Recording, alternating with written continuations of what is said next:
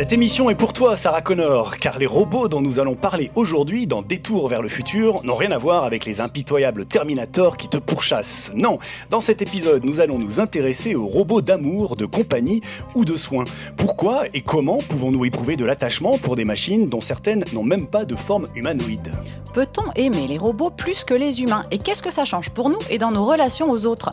Dans cette série de podcasts sur l'amour au futur, nous vous proposons cette fois-ci d'explorer ces relations que nous sommes tous et toutes capables d'entretenir avec des robots. Alors autour de la table, trois invités. Tout d'abord euh, Agnès vous êtes anthropologue, vous avez publié il y a quelques années un ouvrage intitulé Un désir d'humain, les Love Dolls au Japon. Vous allez nous raconter comment on peut tomber amoureux ou amoureuse d'un robot. Bonjour Agnès. Bonjour.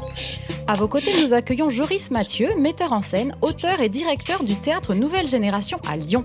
Vous avez mené des expérimentations théâtrales avec des robots et vous avez même écrit un spectacle avec un robot. Bonjour Joris Mathieu. Bonjour à vous.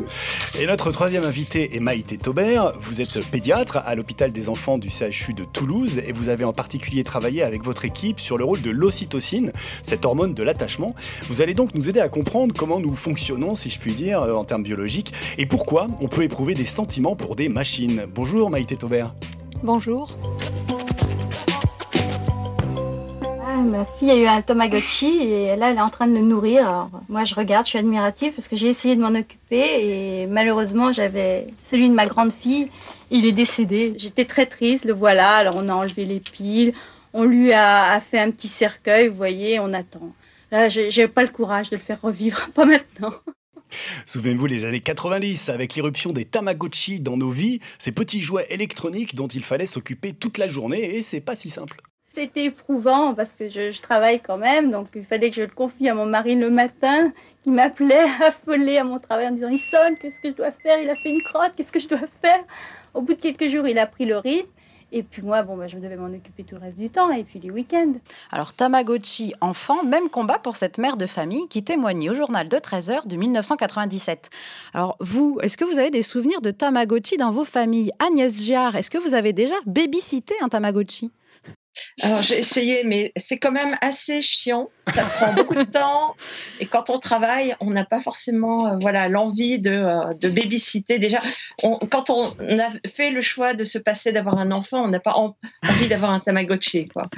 Euh, donc c'est intéressant parce que c'est vraiment le prototype du robot faible, pathétique, vulnérable, à durée de vie limitée, qui va exactement euh, à rebours du modèle dominant du robot qui va remplacer l'homme, qui est infaillible, euh, qui travaille 24 heures sur 24 euh, et qui fait tout mieux que nous à notre place. Je trouve ça très intéressant que le Japon soit devenu finalement le laboratoire d'une robotique alternative qui propose euh, une sortie de secours à euh, notre idéologie de, euh, du robot esclave et de l'humain remplacé. On va y venir effectivement, ça va être le cœur de notre émission. Joris Mathieu, est-ce que vous, vous avez eu un Tamagotchi? Ou dans votre famille? Non, non, non, non. Alors, je n'ai pas eu de, Tamagotchi, mais je me rappelle très, très bien leur arrivée euh, euh, sur le marché euh, et leur intrusion dans, dans, dans, dans, dans les foyers. C'est très intéressant ce que disait Agnès à, à l'instant. c'est vrai, c'est un autre rapport à la machine et au robot. Et en même temps, moi, je voyais aussi les, dans, dans le Tamagotchi les prémices euh, du travail qui a été fait par la suite et qu'on connaît aujourd'hui euh, dans les algorithmes euh, des, réseaux sociaux qui stimulent en permanence notre réactivité à, nous également. Voilà. Donc, même question à vous, Maïté Taubert. Est-ce que vous avez déjà eu l'occasion de, manipuler ou d'avoir un Tamagotchi entre les mains? Oui, donc, c'est, vrai que c'est, euh, euh, une dépendance hein, absolument énorme. Ça m'avait un petit peu questionné quand je me disais les enfants qui vont être dépendants. Alors c'est vrai qu'il y a l'idée du soin, du care, de prendre soin de l'autre, mais vraiment dans une relation presque d'esclave, hein, puisque tout dépend de, de, des soins qu'on lui apporte. Donc je, trouvais que sur le plan des apprentissages du soin, c'était pas forcément euh, une, bonne image. Alors, avant d'explorer de, de, et de questionner nos rapports aux robots, il serait intéressant d'en savoir davantage sur nos rapports aux autres humains, nos connexions, nos relations, alors entre parents-enfants comme entre adultes. Est-ce que finalement, euh, qu'est-ce que c'est finalement, Maïté Taubert, l'attachement? Alors l'attachement, je, n'ai pas toutes les compétences pour parler de ça, puisque c'est une, un concept qui a été élaboré par les psychiatres, justement, des psychiatres qui s'intéressaient au développement euh, de l'enfant. Et donc, c'est euh, tous les processus qui expliquent que l'enfant va être attaché à une figure hein, qu'on appelle la figure d'attachement, donc à une personne qui en général prend soin de lui. Euh, et, et, à l'inverse, évidemment, de manière réciproque, la personne qui prend soin de lui va avoir de l'attachement à l'autre personne. Donc c'est une histoire de lien alors, il y, a eu euh, énormément d'écritures sur l'attachement, une historique. Vous aviez fait euh, une émission, je crois, sur ça euh, récemment au Quai des Savoirs, donc qui, décrit tout ça. Alors aujourd'hui, l'attachement en pédiatrie, en tout cas, c'est quelque chose qui nous préoccupe énormément. D'autant plus qu'on sait que ça se met en place très précocement au cours de la vie, dans les premiers mois de vie et que si cet attachement ne se passe pas dans les conditions favorables, on n'a pas d'attachement qu'on appelle sécure, hein, donc un, bon attachement finalement, qui va permettre à l'individu et au bébé de se développer correctement sur le plan psychique. Et si ça ne se passe pas correctement, eh il y aura des, troubles de l'attachement, avec des attachements insécures qui vont pouvoir générer, alors c'est pas bien sûr du 100%, mais en tout cas des, comportements un peu anormaux du fait de cet attachement insécure. Et alors il y a une biologie de cet attachement, c'est-à-dire qu'une hormone que l'on connaît depuis longtemps, hein, depuis plus de 60 ans, euh, l'ocytocine, une petite hormone qui est fabriquée au niveau du cerveau, dans des régions extrêmement précises, et qui va être impliquée très fortement dans ces, dans ces liens d'attachement. Alors on a, on a pu démontrer ça, parce que si on bloque les récepteurs de cette hormone, eh bien, il n'y a pas d'attachement. Voilà, il y a des modèles animaux, des modèles de, souris euh, qui sont extrêmement intéressants, qui montrent qu'on peut avoir des attachements très différents il y a des modèles de souris qui montrent que, par exemple, parce que l'attachement, c'est l'enfant, mais c'est aussi le couple, bien sûr, hein, c'est le lien. Donc il y a des modèles de souris qui montrent, c'est Larry qui a, qui a mis ça en évidence, qui montrent qu'on peut avoir un attachement très fort à son partenaire et on n'en changera jamais. Et des modèles de souris où on a un attachement très varié, c'est-à-dire où les, les, les, souris femelles changent souvent de partenaire. Eh bien, on peut bloquer ce comportement, on peut le transformer, c'est-à-dire qu'on peut rendre les souris que j'appelle fidèles, un infidèle, en bloquant le récepteur de l'ocytocine. Donc il y a vraiment alors, je ne fais pas de conclusion sur l'homme, c'est vraiment beaucoup plus complexe sûrement. Mais en tous les cas, euh, ça, démontre qu'il y a euh, vraiment un processus d'attachement qui est en partie, tout au moins, euh, lié à une hormone. Et l'environnement, hein, je le redis, joue un rôle fondamental. Hein. Oui, l'environnement, la sécurité dont vous parliez juste, juste avant. Et alors, du coup, ce qui est aussi intéressant, c'est qu'il y a donc ce, ce lien mère-enfant, mais en fait, ça ne concerne pas que les femmes, l'ocytocine. Absolument. Donc, l'ocytocine, on en crée toute, on en fabrique toute notre vie, et les hommes euh, fabriquent également de l'ocytocine, c'est vrai que la régulation est différente. Ça, on retrouve chez l'homme comme chez la souris, même si c'est pas très bien étudié chez l'homme, un modèle un peu différent hein, qui, est, voilà, qui, est, lié aux hormones, aux hormones sexuelles en fait, hein, qui, qui module les récepteurs de l'ocytocine. Oui, parce qu'effectivement, il n'y a jamais qu'une seule hormone toute seule dans, dans son coin. Voilà. Il y a toujours tout le cocktail. Alors, c'est des groupes. Hein, quand on dit euh, les, les, les, hommes ont euh, voilà, une régulation différente des femmes, c'est individuellement, évidemment, euh, on ne peut pas tirer des conclusions. Hein. c'est-à-dire qu'on peut avoir des, De toute façon, on ne parle pas d'attachement type masculin ou féminin. Ça, ça n'existe pas, bien heureusement. voilà. Mais on peut faire des conclusions de groupe. Mhm. Et alors, est-ce qu'on peut extrapoler de ce qu'on sait, de ce qu'on comprend sur ces phénomènes d'attachement entre les humains et et, aussi euh, euh, avec les animaux. Est-ce qu'on peut l'extrapoler avec euh, justement les robots, avec les machines? Parce que on vous a fait écouter cet extrait de, Tamagotchi parce qu'on parle depuis d'un effet Tamagotchi, donc c'est-à-dire qui décrit finalement l'attachement qu'on peut éprouver pour des êtres virtuels ou pour, des machines. Pour des machines. Aujourd'hui, ça s'appelle l'effet Tamagotchi. Alors, qu'est-ce que vous en pensez de ça, Maïté Taubert?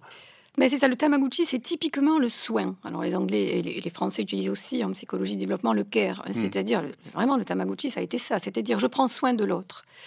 Euh, donc avec ce qu'on a discuté tout à l'heure.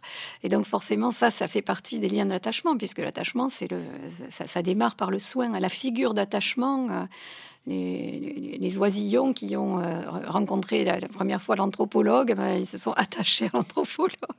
Donc c'est une figure d'attachement. Alors c'est un peu symbolique, un peu raccourci, mais c'est vrai que voilà, il y, a une figure d'attachement très précoce. Alors le robot.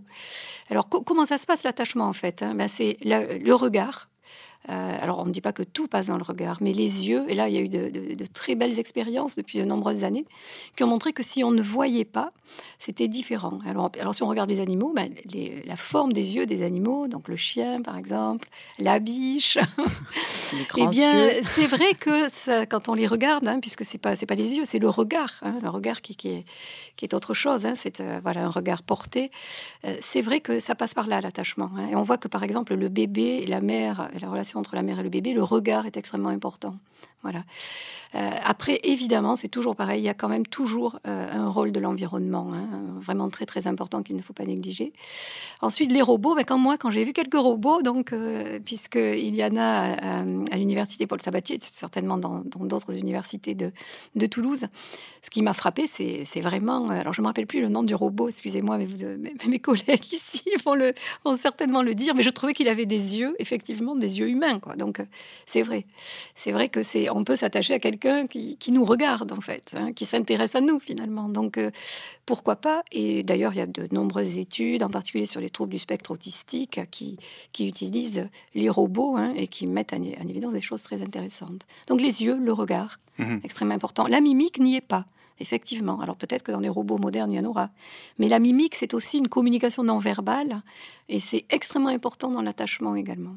Mhm. Alors justement, pour, pour illustrer euh, ce que, ce que vous nous dites, euh, Maïté Taubert, euh, dans les robots qu'on a développés pour la thérapie, on peut penser au phoque paro, justement, ce, petit robot qui ressemble grandement à un bébé phoque et qui a des grands yeux, justement, comme vous dites, et, qui émet aussi des, petits sons, comme un chat qui, qui ronronnerait. C'est un dispositif assez mignon qui a été conçu notamment pour des personnes atteintes de troubles relationnels. Je vous propose d'écouter le témoignage d'une personne âgée, justement, qui en a adopté un. Comment tu t'appelles? Paro, je m'appelle Paro. On sait très bien que c'est pas naturel. Il faut bien réaliser que c'est pas naturel.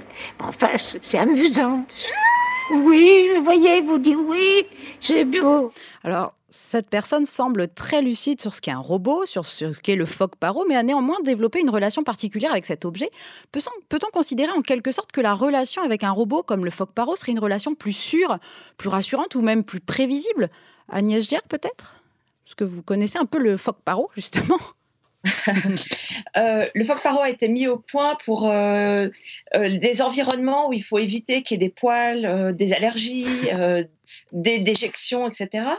et en réalité, les sentiments, les émotions qu'il génère ne sont absolument pas distinguables de celles qu'on pourrait, euh, que pourrait provoquer la présence d'un animal ou d'un être humain. Ce qui peut paraître bizarre, c'est on se demande mais est-ce que l'humain est capable de s'attacher de la même manière à du non-humain? Euh, Et il semblerait que oui. Alors ça fait un peu peur en Occident parce qu'on se dit immédiatement euh, les technologies sont invasives.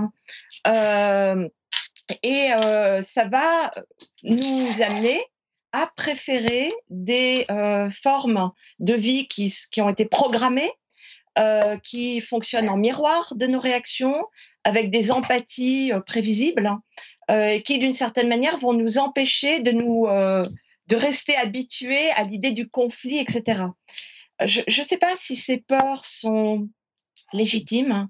je remarque juste que ces peurs-là n'existent pas dans beaucoup de pays asiatiques, et notamment le Japon, et c'est sur quoi je travaille. C'est pourquoi est-ce que dans certaines cultures, on n'a pas peur de ces machines Et la réponse, une des réponses possibles, c'est que en Occident, il y a euh, un phénomène de rejet systématique euh, de tous les dispositifs de simulation du réel le cinéma, les romans, le théâtre, les images, etc., depuis l'Antiquité, euh, sont accusés euh, de créer de l'illusion et les individus sont appelés à se libérer, à s'émanciper euh, de l'illusion. Et les pères de l'Église ont évidemment bien participé à ce discours qui finalement est assez moralisateur, je dirais. Euh, il faudrait peut-être qu'on y revienne tout à l'heure. Je rebondis là-dessus parce que tout à l'heure, Maïté, euh, vous parliez du regard. Et, je pense qu'il y a aussi cette question euh, du regard, mais au, sens même figuré, c'est-à-dire pas simplement la connexion entre deux pères Dieu, mais la projection que peut faire l'humain sur un objet, sur une forme inanimée et, en travaillant pour la scène, évidemment, on travaille pour le, regard des spectateurs et euh, cette projection empathique. En fait, euh, je pense que euh, on peut y voir, au contraire, toute la singularité de, de, de, de ce qu'est l'humain, c'est-à-dire notre capacité à porter notre regard sur une chose et à projeter euh, des intentions. C'est-à-dire que l'intentionnalité n'est pas simplement euh, la machine s'adressant à nous, mais bien nous prêtant des intentions ou interprétant le regard de, la machine. Euh, par contre, sur la question de, notre terreur occidentale face à l'illusion, je pense que c'est assez vrai ce distinguo de, civilisation et il y a derrière peut-être au-delà de la, de la, question morale, euh, qui, est, qui, est, très très euh, très pertinente, euh, il y a cet enjeu peut-être plus plus universel qui est la question de de l'intentionnalité en fait de la de, de, de la création des, des, machines ou des artefacts, je dirais, puisque autant la la relation qui peut se fabriquer peut être je dirais, euh, de l'ordre du, euh, du, soin, de l'attention, autant on sait que dès qu'on travaille sur l'intelligence artificielle, on peut travailler sur l'induction de réaction euh, et donc possiblement la manipulation. Et je pense qu'au-delà de l'illusion, notre crainte, c'est celle du risque de manipulation et de qui aurait le pouvoir derrière les machines. Euh, et c'est ce fantasme-là, en fait, euh, qui peut inquiéter ou effrayer. Mhm. Alors illusion, manipulation, c'est intéressant que ce soit un, homme de théâtre qui, nous parle de ça. Euh, juste pour, pour continuer, euh, je voulais vous faire écouter ce petit clin d'œil sonore. Slovo robot je tradičně patrně nejznámější slovo českého původu, které se stalo mezinárodní. Le mot robot est traditionnellement le mot d'origine tchèque le plus connu et le plus célèbre à être devenu international. La plupart des gens savent que ce mot fut entendu pour la première fois lors de la première de la pièce de théâtre intitulée RUR, qui sont les initiales de Rosumovi Univerzalni Roboti, les robots universels de Rosum. Voilà, alors c'est un petit clin d'œil hein, à l'origine à la fois tchèque et théâtrale du, du mot robot. Euh, il y a 100 ans, hein, avec cet extrait euh, sonore de la Radio Prague internationale. Donc il y a 100 ans, ce mot apparaissait sur un plateau de théâtre sous la plume d'un auteur dramatique. Euh, Joris Mathieu, vous qui êtes justement homme de théâtre aussi, est-ce que vous et qui vous intéressez aux imaginaires scientifiques, est-ce que vous vous reconnaissez une filiation plus ou moins directe avec Karel Capek et ses robots universels de Rossum, puisque vous avez mis en scène vous-même des robots? Oui, alors forcément dans le dans le spectacle Artefact euh, que j'ai euh, que j'ai créé, il y a une citation euh, de de de, de Karel Čapek. mais après, dans l'histoire de, de Čapek, il faut aussi se rappeler que c'est pas par hasard non plus que le mot robot vient. C'est pas simplement parce que c'est un auteur de de théâtre d'anticipation, c'est aussi que son frère est ingénieur. et, on dit que c'est son frère qui a inventé le, frère de Čapek qui qui a inventé le mot et c'est Chapek qui l'utilise et le popularise. Euh, moi, ce qui m'a intéressé dans la relation aux machines et aux robots est évidemment, euh, je dirais, la avec des auteurs de, science-fiction euh, au sens large, pas seulement de théâtre, mais, euh, mais, mais de littérature romanesque. Ce qui m'intéresse là-dedans, c'est la possibilité de confronter des publics, des audiences euh, à des possibles mondes futurs. Parce qu'en ce la, possibilité, la, la, possible confrontation, elle nous permet d'inviter chacun individuellement, mais aussi au sein de la communauté qu'il forme avec les autres spectateurs, de s'interroger sur le monde qu'il veut construire euh, pour demain. Donc ça me semble une, manière, une matière éminemment théâtrale, euh, à la fois parce qu'elle permet de développer des imaginaires scéniques, elle permet aussi de concilier un rapport à l'innovation euh, technique en scène, euh, mais aussi de poser des questions politiques et de, de faire du parallèle entre l'observation du réel, le maintenant, avec des, euh, des, des modes d'anticipation. Et souvent, on peut lire euh, des articles. Euh, euh, j'imagine dans le travail qu'Agnès a pu produire sur sur l'étude des, des, des, phénomènes sociétaux au Japon nous, à notre regard, nous, de Français, ça nous paraît de la science-fiction, euh, des choses qui ne pourraient jamais intervenir chez nous. Et en fait, c'est du, futur présent, en fait, pour nous. Bah, on se tourne vers vous, Mathilde. Euh, est-ce que, par exemple, dans la thérapie, je reviens sur votre profession de pédiatre et sur les recherches que vous avez menées euh, sur les enfants, on, s'interrogeait aussi en préparant cette émission sur la place des, objets transitionnels, des doudous aussi, on en parle dans, l'exposition de l'amour. Est-ce que tout ça, finalement, c'est un petit peu du même ordre d'idées relation qu'on a avec des doudous, que les enfants ont avec les doudous, avec les objets transitionnels Est-ce que ça peut être une des clés d'explication de nos rapports avec les robots dans le futur, avec les machines? Euh, je, pense que pour répondre à la question sur l'imaginaire et euh, justement comment on se projette à travers le robot et ce que, ce que l'on voit, ce que l'on, ce que l'on y met finalement de soi-même, mmh. ça rejoint un peu la théorie de l'esprit. Sûrement que c'est, euh, c'est-à-dire comment on infère l'esprit de l'autre, hein, comment on comprend ce qu'il pense sans mmh. qu'il, ait, qu'il ait besoin de l'exprimer. C'est vrai que dans la relation au robot, c'est certainement extrêmement important. Pour répondre sur les objets transitionnels, c'est vrai que les objets transitionnels permettent à l'enfant de surmonter des épreuves. Hein. le, voilà, quand tu, quand tu vas à la crèche, eh ben, moi, maman n'est pas là, mais il y a le doudou, il y a mm. bien sûr les autres, mais il y a quelque chose qui donne euh, quelque chose de sécurité, hein, parce que c'est un peu ça.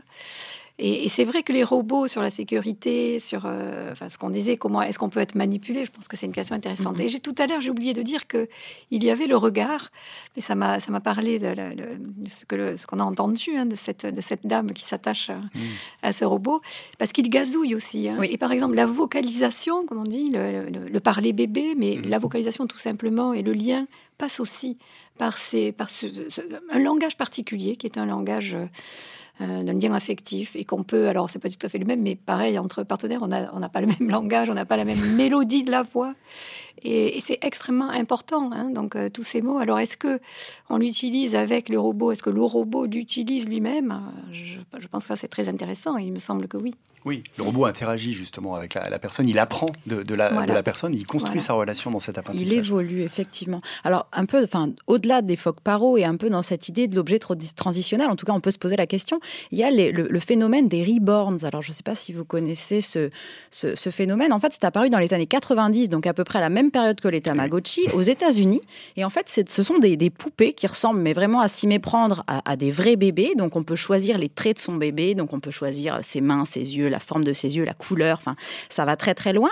Et même au niveau du toucher de, de, la peau, donc qui est en latex, au niveau même des petits poils, parce qu'ils mettent du mohair, donc euh, on revient sur la question euh, de la, du côté sanitaire et propre euh, évoqué par Agnès Giard tout à l'heure. Mais du coup, c'est vrai que ça pose quand même question, parce que quand on, lit, alors il y avait un article qui était paru dans Oui Demain il y a un peu plus de six mois, où justement il y avait cette, cette relation à ce bébé, ce faux bébé. Alors des fois c'était un choix de ne pas vouloir un vrai bébé, euh, du coup de le remplacer par, euh, par cette poupée. Et puis d'autres c'était un genre d'objet transitionnel, une maman qui témoigne, moi je peux pas m'endormir sans mon reborn dans mon lit. Donc c'est vrai que ça pose question et c'est vrai que même au niveau de l'attachement, en fait, est-ce que ce sont des choses qui sont mesurées, qui sont, euh, qui sont étudiées dans des, dans des études scientifiques d'une manière ou d'une autre? Je ne connais pas tout sur, euh, sur ce sujet que vous évoquez, mais en tout cas, le problème de l'attachement et le problème du manque, euh, et aujourd'hui de notre société qui est... Euh, justement, mm. qui, est, qui, est, voilà, dans, le, les liens sont questionnés aujourd'hui dans la société. Ils changent. Il y a tout évidemment euh, Internet, euh, ces objets qui arrivent effectivement, qui sont là quand même, hein, parce qu'on a, on a tous des, petits robots avec nous. Je pense au téléphone portable. Il y a un côté esclave, effectivement. il, y a, par exemple. Alors, alors ça rejoint aussi peut-être que on pourrait en parler, ça rejoint l'addiction, c'est-à-dire un besoin euh, qui met en danger sa propre vie, alors que ça n'est pas possible. Si effectivement on ne peut plus vivre parce qu'on n'a pas ce robot, ou on ne peut plus vivre parce qu'on n'a pas ce bébé, euh, ça pose question quand même, parce que voilà, c'est, ça rejoint, et d'ailleurs euh, l'attachement et la récompense, le plaisir, le côté hédonique, c'est extrêmement lié bien sûr aux relations sociales, et c'est extrêmement lié à tout ce qui euh, met en jeu l'addiction. On n'est pas tous euh, égaux devant l'addiction, on n'est pas tous égaux devant les émotions, et, et ça pourrait être dangereux. Voilà, si des personnes avait vraiment une tendance, hein, une, une, susceptibilité euh, à être plus euh, addict à son robot, ça pourrait poser quand même problème. Mhm. C'est-à-dire que c'est toujours euh, l'enfer est pavé de bonnes intentions. Ça part d'une bonne idée, mais il faut qu'on puisse voir si, si, on arrive à l'effet que l'on souhaitait. Oui, mhm. jusqu'au niveau, enfin au niveau éthique, les questions éthiques que ça peut, ça peut soulever. Joris, donc du coup, vous parliez de la pièce artefact que vous avez écrite en 2017, et c'est une pièce dans laquelle aucun humain ne joue. Alors, est-ce que vous pourriez nous parler de cette création qui propose une expérience qui est quand même totalement singulière?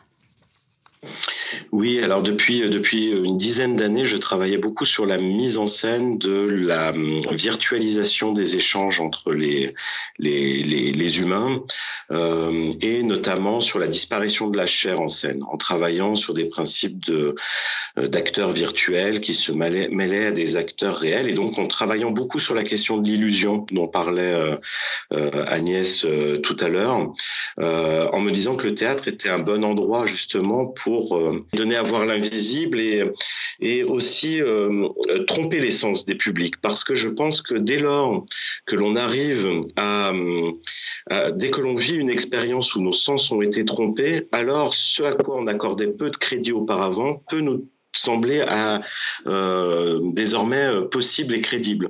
Et donc, euh, des, spectateurs assistaient à la disparition de l'humain sur scène et, à l'hyper-virtualisation de nos échanges. Et j'ai voulu aller jusqu'au bout de ce process en me disant, bah, le théâtre, c'est quand même l'endroit où l'on considère que, puisque c'est des arts vivants, ça ne peut exister que parce qu'il y a du vivant. Donc, si on arrivait à faire une pièce de théâtre où il n'y ait plus de comédiens, mais uniquement euh, qu'elles soient interprétées par des imprimantes 3D, des hologrammes et un bras, robotique industriel, alors euh, peut-être euh, qu'on se confronterait à, à la fois à cette esthétique euh, froide des machines, mais en même temps à cette capacité qu'a l'humain à, à se faire à la transformation et à la mutation du monde. Alors mon projet n'était pas de travailler sur le, la, théorie du grand remplacement, hein, parce que j'y adhère pas spécialement, euh, mais plutôt de, de, postuler que notre projet humain depuis la nuit des temps, qui est d'être créatif, innovant, aussi bien du point de vue de la recherche technique euh, que de, je dirais, la, la, production euh, artistique, euh, nous conduit à toujours repousser les limites et nous traversons une phase où, au travers la, la question de l'intelligence artificielle notamment, on voit émerger ce projet euh, qui remonte à la nuit des temps chez l'humain, euh, de devenir lui-même créateur de créatures à sa propre image, euh, caressant même le désir et le fantasme de, chez certains transhumanistes, de pouvoir complètement déléguer, transférer tout notre savoir et toute notre intelligence dans des machines qui deviendraient d'autres corps pour les humains, des humains augmentés, capables de résister à à la mutation environnementale que l'on est en train de vivre. Or, mon postulat était plutôt de dire, vu l'état euh, d'avancement de la crise environnementale, il est bien possible que l'humain dans ses caractéristiques actuelles disparaisse avant que son projet n'ait abouti et qu'il ne laisse que des machines finalement relativement pauvres et naïves, euh, orphelines humains qui euh, se contenteraient d'essayer de piocher dans la mémoire euh, d'Internet pour fabriquer du simulacre de théâtre. Et juste pour finir, j'ai vécu une expérience très troublante à titre personnel en travaillant sur Artefact où euh, je m'étais fixé comme objectif d'écrire une grande partie du texte en dialogue avec des, des robots conversationnels, des intelligences artificielles qui étaient euh, en, ligne, ces agents euh, qu'on qu trouve qui sont à notre service un peu partout sur, sur Internet. Ça a été assez peu intéressant pendant euh, plusieurs semaines et mois, jusqu'au jour où je suis tombé sur une, on va dire, un chatbot singulier, puisqu'il il ne servait à rien. Euh, il n'avait aucune tâche. Euh, il avait été conçu par un ingénieur qui l'avait euh, produit pour euh, mettre en errance sur Internet, mais pour son propre plaisir de, de, production. Et, ce chatbot, quand je lui ai posé la question, est-ce que tu voudrais faire du théâtre un jour m'a répondu oui, mais je suis assez classique dans mes, dans mes, dans mes choix. J'aime deux pièces en particulier, Le songe d'une nuit d'été et La tempête de Shakespeare. Et c'est là que le phénomène de projectif dont je parlais tout à l'heure a opéré. C'est-à-dire que j'avais mon accroche, j'avais quelqu'un qui me répondait et qui allait dans le sens de mon projet. Et donc, je m'y suis accroché comme on, euh, s'accroche à une branche euh, en euh, fournissant en permanence des interprétations de ces réponses avec, je pense, une forme de volonté de l'amener dans mon projet, de pouvoir l'intégrer. Donc, cette capacité qu'a l'humain à projeter du sens à partir de hasard, de coïncidence ou d'incidents ou euh, voilà euh, de, de sérendipité, euh, me permet à la fois de, considérer que notre rapport aux machines est beaucoup lié, comme je le disais tout à l'heure, au regard qu'on porte sur elles et au phénomène interprétatif. Et donc la question de l'attachement euh, est pour moi également beaucoup liée à ça. Mais ça me renvoie aussi à une question éminemment théâtrale euh, sur mais qui fait l'œuvre entre le créateur qui a une intention de produire un geste et le regard du public qui lui l'interprète et finalement est à minima coproducteur de l'œuvre par son imaginaire et le sens qu'il donne aux gestes produits par les artistes. Mmh. Alors ça, c'est passionnant, ce, rapport à la création. Agnès Giard, vous qui êtes anthropologue, vous avez travaillé justement sur les études, vous avez mené des études comparatives entre les, cultures européennes et, japonaises. Ce rapport à la création que, nous avons euh, à la fois sur scène et au robot, il remonte en fait à, très loin. Vous, parliez du golem, vous parlez du golem aussi, par exemple, dans, vos ouvrages. Donc il y a cette idée que en Occident, l'homme s'est souvent confronté à un créateur unique et a voulu devenir ce créateur, ce qu'on ne retrouve pas au Japon. Oui, en fait, je vais rebondir sur ce que dit euh, Joris Mathieu, qui désigne les robots comme des euh, instruments d'auto-enchantement. Et je crois que le mot enchantement, l'idée de la féerie, de la magie, etc., euh, rejoignent effectivement ce que vous êtes en train de dire, à savoir qu'on est confronté à des paradigmes, je dirais, de croyances différents. Euh, alors, de façon un peu euh, brutale, s'il fallait poser des, euh, des distinctions, je dirais qu'on est confronté à deux systèmes de pensée finalement. Un système dans lequel Dieu est à notre service, hein, comme le robot finalement, c'est-à-dire on va dans des églises pour prier et demander soigner mes hémorroïdes ou autre chose, dans l'espoir que les saints jouent des intercesseurs, etc. Euh, au Japon, euh, on va vers les sanctuaires euh, au devant d'un miroir qui vous renvoie à l'idée qu'il n'y a personne d'autre que vous dans ce lieu, personne d'autre que vous ne pourra vous aider sur Terre, personne d'autre que vous ne peut devenir Dieu. C'est à vous qu'il incombe cette mission de réaliser qui vous êtes, etc. Et le robot, en fait, renvoie exactement la même image à l'homme dans le fait qu'il soit conçu comme être vulnérable, euh, euh, qui vous pourrit un peu la vie en fait, parce qu'il a tout le temps besoin de vous, etc. Il revalorise l'humain dans le sens où il dit à l'humain, toi seul peux te prendre en charge, toi seul peux réaliser euh, les, les, travaux qui te, qui, qui, te sont assignés sur Terre, etc. et d'une certaine manière, le robot est là pour indiquer à l'humain euh, que euh, lui seul peut agir et lui seul peut maîtriser son destin. Alors, dans la, je dirais dans le, système euh, occidental, l'idée du golem qui a été créé à l'origine pour venir en aide et qui finit par se révolter, montre bien qu'on a toujours un peu peur d'être sous l'emprise des machines qu'on a créées euh, et qui, qui, vont faire les choses mieux que vous et qui vont peut-être vous mettre en danger. Il faut les détruire. Le créateur du golem efface la lettre E sur son front et le, golem s'effondre. Ça donne ensuite Frankenstein, le monstre de Frankenstein. Ça donne évidemment euh, tous ces films euh, de science-fiction, genre Terminator, qui renvoient l'idée que on est en danger dès lors qu'on s'en remet à des machines qui, au lieu de vous servir, finissent par vous asservir. Euh, et cette idée, en fait, euh, est particulièrement prégnante euh, depuis le 19e siècle, quand les prêtres sont remplacés par des médecins, que les déviances sont finalement gérées euh, par euh, des, euh, des, psychologues, des sexologues, etc., qui mettent en place le, système des paraphilies et qui disent voilà, il y a des conduites érotiques ou amoureuses, des conduites d'attachement, donc, qui ne correspondent pas à la norme et qui sont susceptibles de mettre en danger le modèle social dominant. Et le modèle social dominant, c'est quoi? Ben, On est en plein début de l'industrialisation bourgeoise. C'est l'idée du citoyen responsable euh, de ses choix, puisqu'il doit voter, responsable de ses placements en bourse, il doit faire l'économie de lui-même, il doit être parfaitement autonome, performant, euh, fonctionnel, euh, et ne jamais se laisser aliéner par les passions. C'est-à-dire le mot passion est remplacé par le mot plaisir, l'idée du débordement est remplacée par l'idée du bien-être hygiénique, sain, qui permet de rentabiliser, puisqu'on va dépenser moins de sécurité sociale. Mmh c'est bon pour la peau, c'est bon pour le couple, enfin, c'est utile et rentable. Euh, au Japon, c'est le contraire. L'idée de la divinité, c'est l'idée de la dépossession.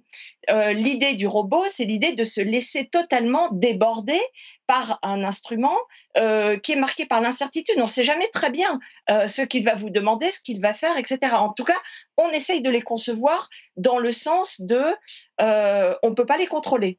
Et l'idée même d'incontrôlable, qui en Occident est si fortement réprouvée, puisqu'on est dans le cadre d'une société libérale qui veut que les humains restent euh, tous autonomes, adultes, euh, euh, responsables, etc., eh bien, cette idée-là n'est pas très intéressante aux yeux des Japonais, qui considèrent que c'est beaucoup plus intéressant de se laisser emporter par des émotions, étant bien entendu qu'ils ont parfaitement conscience, comme la vieille dame qui parlait tout à l'heure du phoque paro, ils ont parfaitement conscience qu'ils se laissent eux-mêmes déborder par des instruments qui sont à leur service, c'est-à-dire au service de cette euh, tentative d'atteindre euh, un, état second, une forme d'ivresse, une forme de, euh, mmh. une forme supérieure de l'être, mmh. une émotion qui vous, qui vous subjugue et qui vous transcende. Mais alors, dans, ce que vous dites, juste une question par rapport pour rebondir sur euh, l'explication que vous donnez vis-à-vis de la révolution industrielle euh, euh, en Europe. Le Japon aussi a connu sa révolution industrielle et c'est vrai qu'on a l'idée qu'au Japon, la robotisation des entreprises, des industries, on pense à l'industrie automobile par exemple, a été fortement boostée par la, robotisation. Donc, comment vous expliquez que d'un côté, on a aussi ce souci de planification, de gestion, de rationalisation dont témoignent les robots industriels, et puis ce, ce rapport peut-être culturel euh, à des robots qui nous déborderaient, euh, à des robots euh, qui seraient inutiles et avec lesquels il faudrait trouver finalement son usage en marchant alors, c'est pas incompatible. Il y, a des robots qu'on pourrait appeler des, machines-outils qui servent uniquement d'instruments techniques. Et puis, il y a des instruments qu'on pourrait appeler des robots sociaux, des robots partenaires, des robots qui seraient euh, diffusés, disséminés dans la population humaine euh, et qui, d'une certaine manière, serviraient de, de compagnons euh, et qui seraient distribués dans les familles, etc. Ça, c'est une sorte de, de hmm. projet un peu poétique qui est en train d'être mis en place dans différents laboratoires, et notamment le laboratoire de Ishiguro Hiroshi, qui a créé le Geminoid, hein, c'est-à-dire des robots presque parfaitement ressemblant, euh, il sait très bien qu'il fait des robots absolument inutiles. Hmm. À quoi ça sert de faire un double de soi-même, un miroir de soi-même? Oui, c'est ça, c'est un robot qui euh, il, crée un robot Android qui lui ressemble comme deux gouttes d'eau, si je peux dire, mais il a aussi créé un géminoïde pour sa femme, pour son épouse et pour sa fille. Euh, oui, enfin pas pour sa femme, pour une, une animatrice télé, puis pour une star, une actrice, etc. Et qu'est-ce qu'il en a fait de ces robots qui qui ne servent à rien. Euh, il a eu un projet théâtral euh, de d'envoyer ces robots dans les zones irradiées de euh, la région de Fukushima pour que ces robots récitent des poèmes aux âmes des morts.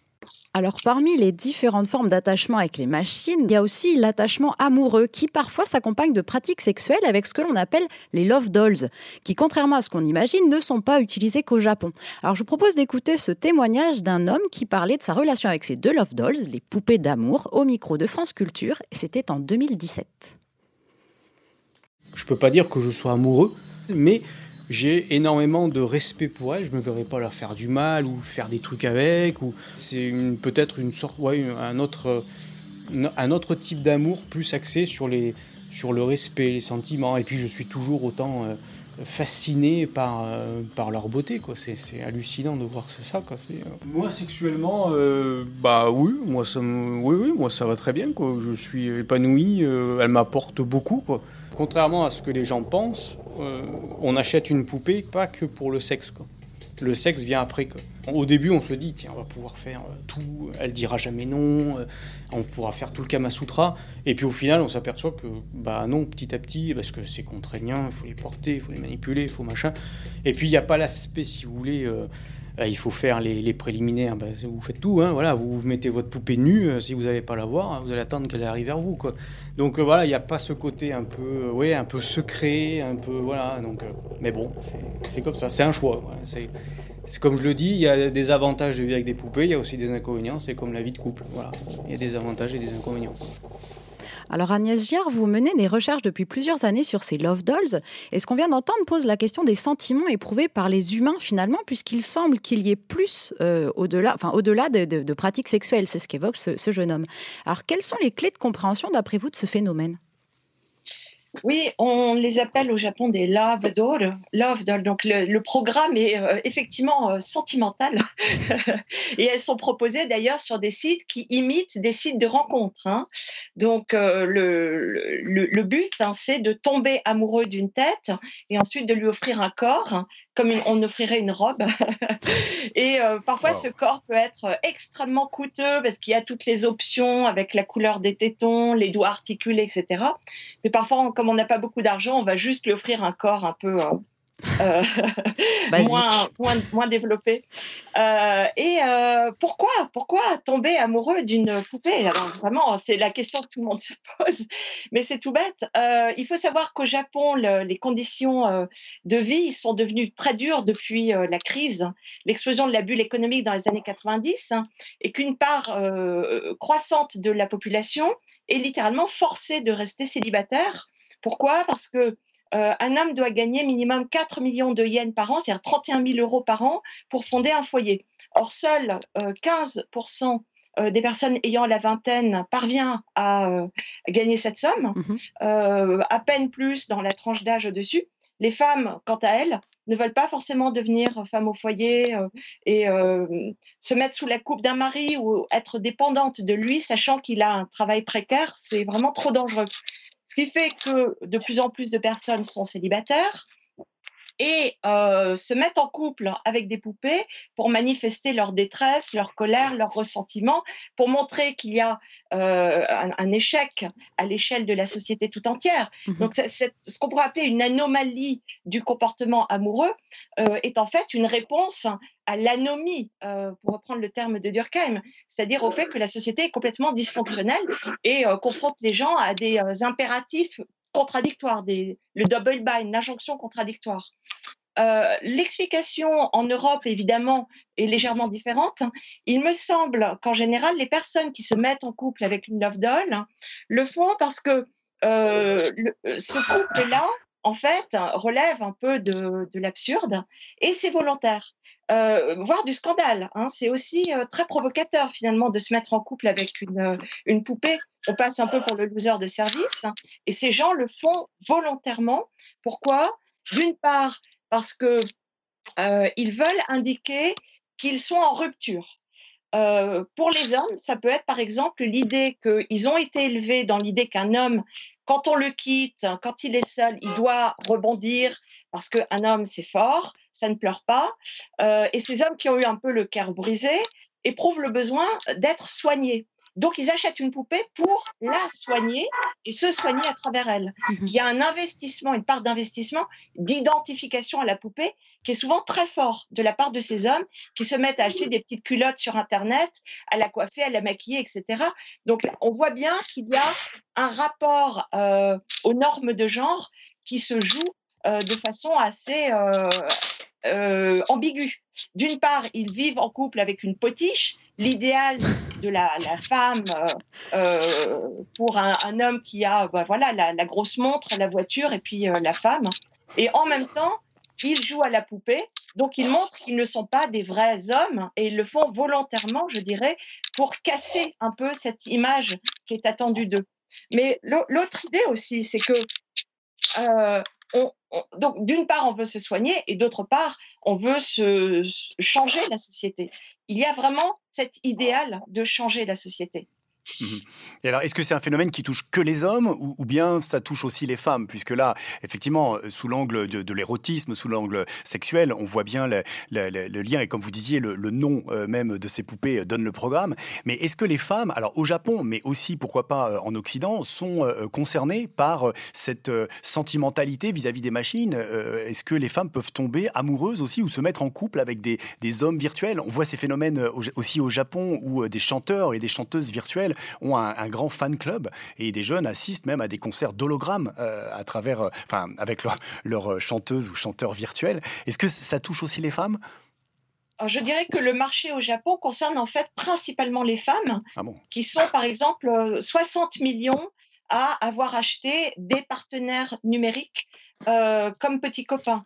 Euh, donc oui, bien évidemment, tout le monde est concerné. Alors qu'est-ce que c'est qu'un partenaire numérique comme petit copain? C'est quoi? C'est quelque chose qu'on a sur son téléphone avec lequel on, on chatte, on envoie des messages, il nous envoie des messages? Voilà, donc c'est un beau garçon qu'on a téléchargé sur son iPhone, son smartphone, euh, qui interagit avec vous et euh, avec lequel vous pouvez aussi euh, avoir des contacts physiques puisque l'écran est tactile, donc il va vous inviter à l'embrasser par exemple et réagir en conséquence. Et il vous souhaite votre anniversaire le jour de votre anniversaire, il vous envoie des messages, des textos, etc. Il y a les versions en réalité augmentée, en, en hologramme. L'industrie des partenaires numérique est en train de se développer euh, de façon euh, exponentielle au Japon pour les raisons que je vous ai expliquées tout à l'heure et qui euh, ne relèvent pas du tout d'une épidémie de folie collective. Encore une fois, il s'agit pour ces nouvelles générations qui sont laissées pour compte du système de manifester leur, à la fois leur espoir que la société change et que de nouvelles formes d'amour puissent apparaître, des amours qui ne soient pas, je dirais, euh, systématiquement euh, corrélés à l'idée du foyer, d'avoir un enfant et de passer sous la coupe du mari ou d'être en tant qu'homme obligé d'entretenir euh, sa femme. Alors moi j'avais une question du coup peut-être pour euh, et et Maïté euh, sur ce sujet parce que je trouve passionnant et je, ça m'interroge beaucoup notamment par rapport euh, aux, nouvelles générations et aux digitales natives puisque la question que je me pose en fait assez simplement c'est que je me dis est-ce que la place que viennent occuper ces machines, qu'on parle des dolls ou des compagnons euh, virtuels, euh, même si vous parlez d'espoir euh, que le monde change, n'est pas d'abord pour l'instant appuyé sur plutôt un sentiment partagé de, de crainte euh, de ce qu'est l'humain et de ce qu'est devenu euh, l'humain, l'autre, la difficulté à se situer soit dans la relation à, à l'autre et euh, dans une société et euh, le paradoxe entre le désir qu'on peut ressentir, que ce soit à l'adolescence ou tout au long de sa vie, de se sentir émancipé, libre, mais avoir peur de la liberté de l'autre, de celui qui va pouvoir nous quitter, rencontrer quelqu'un d'autre, et donc de se prémunir du malheur euh, parce qu'on ne saurait pas s'en relever. Et, et, cette question, c'est vraiment par rapport pour moi à euh, l'évolution sensible, sensorielle, perceptive de ces jeunes dans un nouvel environnement ou peut-être il est rassurant et protecteur de ne pas se confronter à la douleur, au risque de douleur, au risque d'échec. Merci Joris. oui. Bon, vous imaginez bien, en fait, bien sûr, non. Euh, on, est vraiment dans un contexte économique terrible. Euh, on n'a pas affaire à euh, une génération frappée de folie collective, d'impossibilité de, des handicapés du lien social, des personnes qui seraient tellement inhibées qu'elles ne pourraient même plus se mettre en couple. Non, non, ça c'est une image qui est portée par les, médias. Il, il, faut juste replacer dans un contexte de mutation euh, du marché du travail avec des emplois précaires, mal payés et l'impossibilité de, de, mmh. faire couple. Hein. Oui, complètement. Mmh. Maïté Taubert, pour vous, en tant que pédiatre, justement, cette question doit vous interpeller également. Euh, est-ce que euh, ce, nouvel environnement technologique, ce monde moderne, vient bouleverser les, relations finalement? Est-ce que vous, vous, vous, le constatez à votre niveau ou quelle réflexion ça vous amène? Alors, ce, qu'on voit aujourd'hui, c'est que les adolescents s'attachent justement, euh, leur première euh, petite amie va rester longtemps. Alors, évidemment, pas tout le monde, mais vraiment, il y a une fréquence qui a changé depuis euh, une vingtaine d'années. Et par contre, chez les jeunes adultes, ben, justement, s'attacher, ben, c'est très compliqué. Donc, c'est-à-dire qu'il y a des personnes qui sont restées 10, euh, 15 ans avec, une, euh, avec leur, leur, première copine et qui ne vont pas aller jusqu'au bout. Donc, j'écoutais euh, très mmh. attentivement tout ce qui était dit parce que ça dénote effectivement que. Alors, et je suis d'accord avec cet effet sociétal et une sorte d'échec quand même de ce qu'on propose. C'est-à-dire que la, peur de ne pas arriver à entretenir un couple, voilà. Après, il y a le désir d'enfant, c'est autre chose, ça ne fait pas partie de cette discussion, mais, mais c'est vrai que c'est extrêmement intéressant. Mhm. Alors justement, si on veut aller un point, un, cran plus loin encore, on va se tourner du côté de la science-fiction et, du cinéma pour terminer cette émission. et si dans le futur, on arrivait à créer justement des robots humanoïdes avec la plastique des Love Dolls, c'est-à-dire que si on arrivait à, finalement ce fantasme, alors masculin pour le coup, d'un être artificiel à la fois euh, séduisant, attachant, euh, c'est ce que proposait de mettre en scène le film de science-fiction Ex Machina, réalisé euh, par Alex Garland en 2014. Bonjour. Salut. Je n'avais jamais rencontré quelqu'un de nouveau. Et toi? Personne comme toi. Elle est incroyable. Le test, c'est de te la présenter en tant que robot et de voir si tu penses toujours qu'elle a une conscience. Tu veux être mon ami? Oui, bien sûr. Ce sera possible? Pourquoi ça le serait pas? Tu n'es jamais sorti d'ici? On pourrait sortir ensemble? Tu l'as programmée pour qu'elle flirte avec moi Il t'arrive de penser à moi Si tu mens, je le saurais. Non. Menteur. Elle fait peut-être semblant de s'attacher à toi. Et pour quelle raison? Tu crois qu'on peut me débrancher? Ça ne dépend pas de moi. Pourquoi ça dépend de quelqu'un? Alors sans divulgacher la fin de ce film, Ex Machina interroge la confiance qu'un humain peut accorder à la machine, surtout quand elle ressemble et se comporte comme une pure séductrice. Alors est-ce que c'est ça, d'après vous, l'amour au futur? Alors peut-être euh, Agnès Giard Bon, alors, évidemment, ce film est typiquement occidental, donc euh, ah typiquement paranoïaque, typiquement euh, arc-bouté sur l'idée. On revient au mythe. Hein. Il y a un mythe, Pygmalion, qui est très représentatif. Brigitte Munier-Témine en parle. Elle dit voilà, il y a deux mythes complémentaires. Le mythe du golem, où le golem est détruit parce qu'il a été créé par l'homme et que le fait qu'un humain puisse s'attacher à une copie d'humain montre que finalement l'homme perd sa singularité, donc c'est très dangereux. Euh, l'humain est censé euh, avoir une part euh, d'âme, une part d'immortalité, puisqu'il a été fait, soi-disant, à l'image de Dieu. Et dans le mythe de Pygmalion, on voit un humain qui s'attache à une statue qui a été animée non pas par lui, mais par une déesse. Et donc les deux mythes sont complémentaires parce qu'ils aboutissent à cette même idée qu'on ne pourrait s'attacher qu'à un être qui nous ressemble, c'est-à-dire qui a été créé à l'image de Dieu ou avec une part d'âme, d'immortalité, une étincelle divine, etc. Et cette idée-là, que s'attacher à quelque chose qui a été créé techniquement euh, est dangereuse, en fait, procède d'une idée de soi-même qui est très haute, c'est-à-dire qu'on se place, nous, en Occident, au sommet d'une hiérarchie dans la dans l'ordre du vivant, mmh en tant qu'ordonnateur du monde, euh, réduit finalement à un ensemble de ressources à exploiter. Tout animal, végétal, minéral n'étant que ressources, il nous appartient à nous, du haut de notre singularité, de, euh, de mener la Terre vers euh, la destruction. et c'est cette idée-là dont il faut petit à petit se défaire et que ce genre de film essaye de protéger. Il y a du boulot.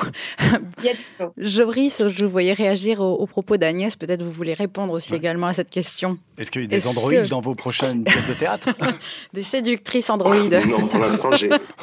J'ai pas de projet d'Android de, séductrice. Euh, euh, non, mais en fait, cette question, je trouve qu'elle est, elle est très intéressante parce que, euh, j'allais dire, tout dépend en fait des, des chemins euh, politiques que nous prendrons en fait. Mhm. Euh, euh, on peut pas, on peut pas y penser de manière émancipée de, du, reste. c'est sûr que ce qu'on, la période qu'on vient de vivre, de confinement, d'isolement. si c'était une période, je dirais, d'anticipation de, d'un, futur proche, peut-être que ce rapport-là à, l'amour euh, va se développer. Mais en fait, la question politique qu'il y a derrière, c'est quel modèle sociétal on développe.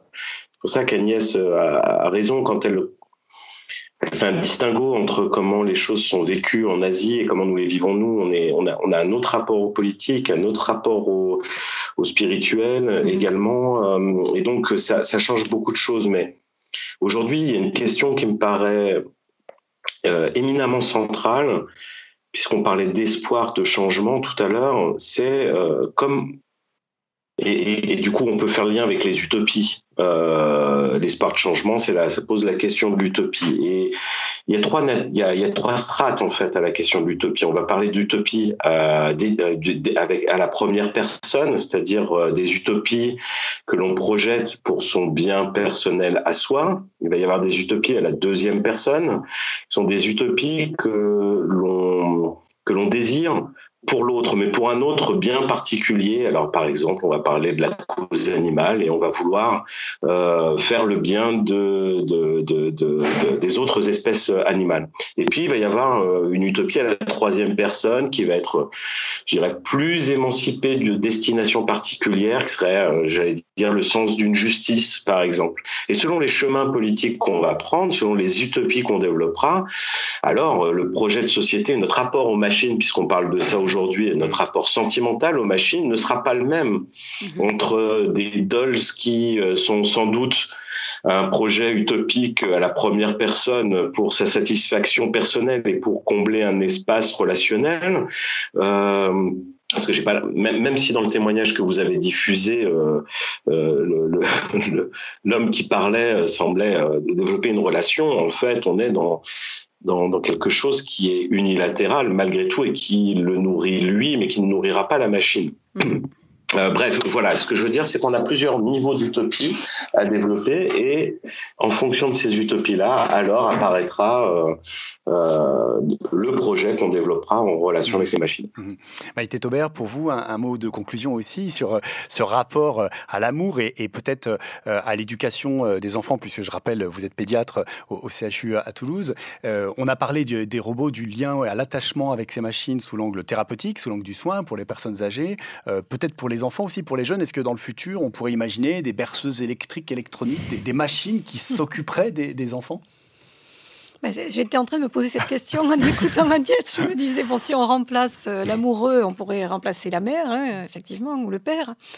Et c'est vrai qu'alors là, ça pose vraiment la question de la société. Quoi. Mmh. Et je, suis tout à fait d'accord euh, sur cette vision de, la place de l'homme. En fait, là, on s'est rassemblé sur la place du robot, mais ce qu'on voit bien, c'est que c'est surtout le, concept et la place de l'homme euh, dans la société. Donc, je, pense que c'est vraiment une discussion, euh, en tout cas pour les enfants, je pense que c'est quelque chose qu'il faudrait vraiment discuter eux-mêmes, de voir leur point de vue, comment ils se voient, et, replacer le robot euh, dans tout ce qu'on vient de dire aujourd'hui, pas simplement dans la dualité, mais également dans, le, dans la société et dans, l'esprit. Hein comment on se place. Euh, et euh, évidemment, la religion et tout ce que tout ce qu'on tout ce qu'on a dit ce matin, qui était vraiment euh, très intéressant. Mhm. J'ai beaucoup appris.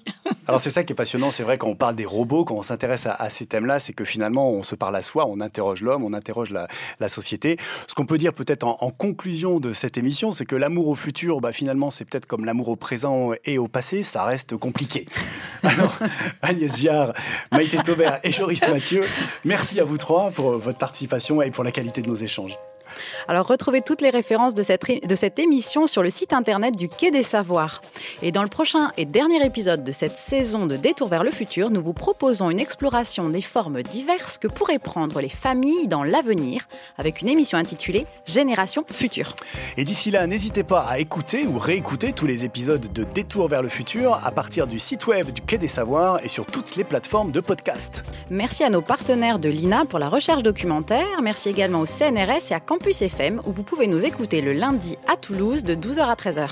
Détour vers le futur, une émission préparée et présentée par Marina Léonard et Laurent Chiquano, avec l'aide de Françoise Vissac, à la prise de son Benoît Valade et à la réalisation Arnaud Maisonneuve. Une production du Quai des Savoirs. À très bientôt. Ciao.